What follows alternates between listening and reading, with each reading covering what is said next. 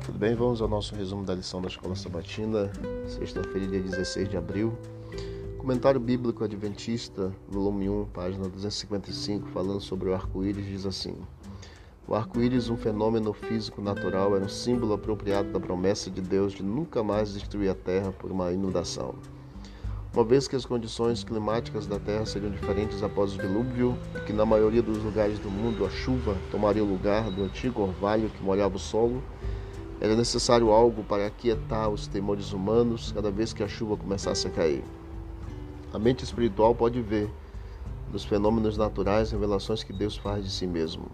Assim, o arco-íris é uma evidência para o crente de que a chuva trará bênçãos e não destruição universal. As alianças de Deus com Noé foram as primeiras a ser discutidas na Bíblia. Elas demonstram seu interesse pela família humana e o desejo de Deus de ter um relacionamento com cada um de nós.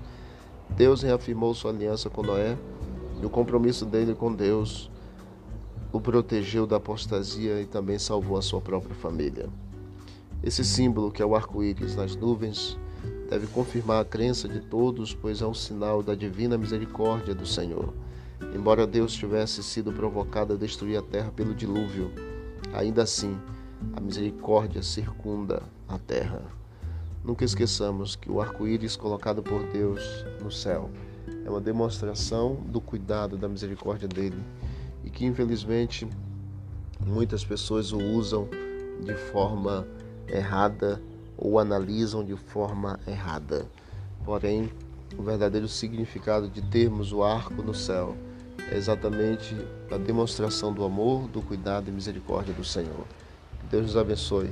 Continue cuidando de cada um de nós e nos dando bom dia na sua presença. Vamos orar.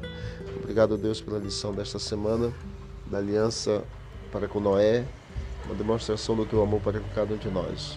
Continue conosco nesse dia, em nome de Jesus. Amém. Amém.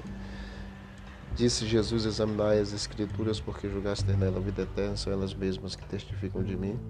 Visite o canal Bíblia em Ação nas plataformas digitais e você vai encontrar mais conteúdo para o teu crescimento espiritual. Forte abraço, vamos que vamos para o alto e avante.